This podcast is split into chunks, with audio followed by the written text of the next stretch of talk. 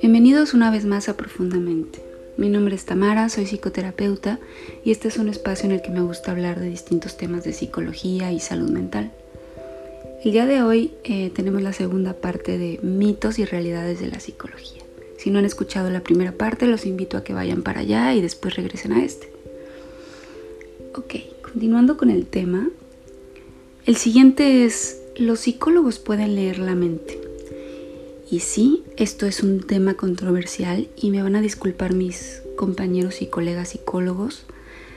Voy a tener que revelar este secreto que hemos guardado por tanto tiempo.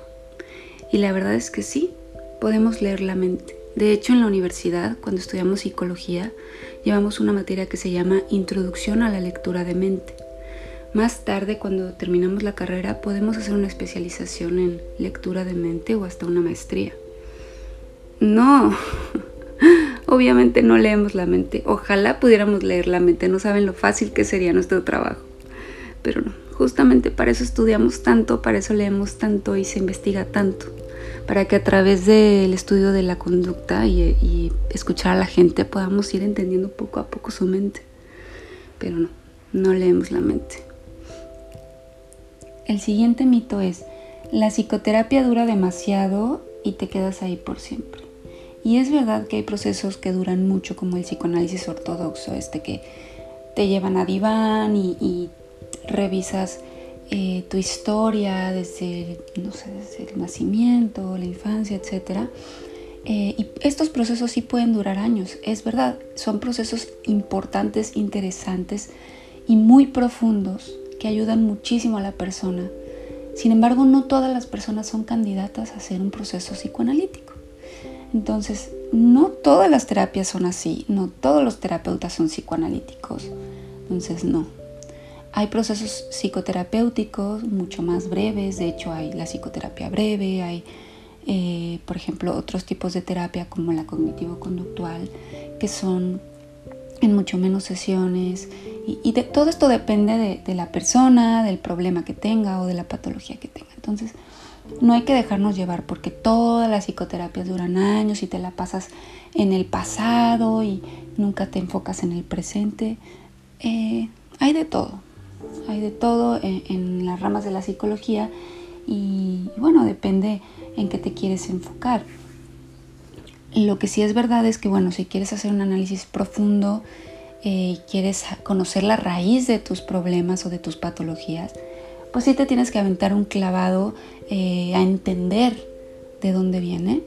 Y, de cierta manera esto ayuda porque es, un poco como si bien si me dices, es que Tamara, eh, me duele la cabeza todos los días, ¿no? Entonces todos los días llegas y me dices, otra vez me duele la cabeza y otra vez, y yo entonces, diario te doy aspirinas y aspirinas y aspirinas.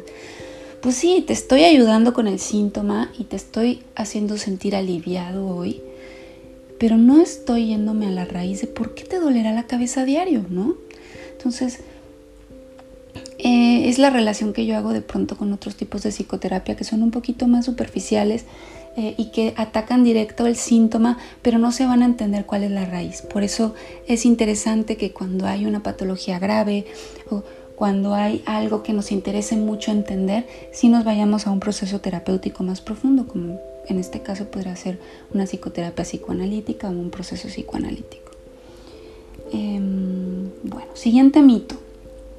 Los psicólogos no pueden cometer errores, tienen que ser perfectos porque ellos conocen eh, pues las emociones y todo esto, ¿no? Es, es, como si un médico no pudiera enfermarse, ¿no? Pues no dejamos de ser seres humanos los psicólogos y claro que podemos tener ataques de ira, claro que podemos eh, no sé, tener tristeza o deprimirnos. Es verdad que tenemos herramientas eh, para sobrellevarlo mejor o para pedir ayuda, pero eso no significa que no podamos sentir igual que los demás. Y bueno, básicamente estos son los mitos que, como que quería comentarles el día de hoy eh, para que quedara concluido el tema de los mitos y realidades. Si ustedes conocen otros mitos, estaría muy interesante que, que me los mandaran en las redes sociales de Profundamente. Como saben es arroba profundamente-t. Entonces estoy abierta a leer sus comentarios y quizá si se juntan suficientes, unos 3, 4, podamos hacer eh, una tercera parte de este tema. Eh, y nada, los invito a que me sigan, eh, que me escuchen también en las otras plataformas como Apple Podcast, Spotify y bueno, que se suscriban al canal de YouTube y me sigan en Instagram, en Twitter y en Facebook como arroba profundamente-t. Muchas gracias por el apoyo, muchas gracias por escucharme y bueno, hasta la próxima.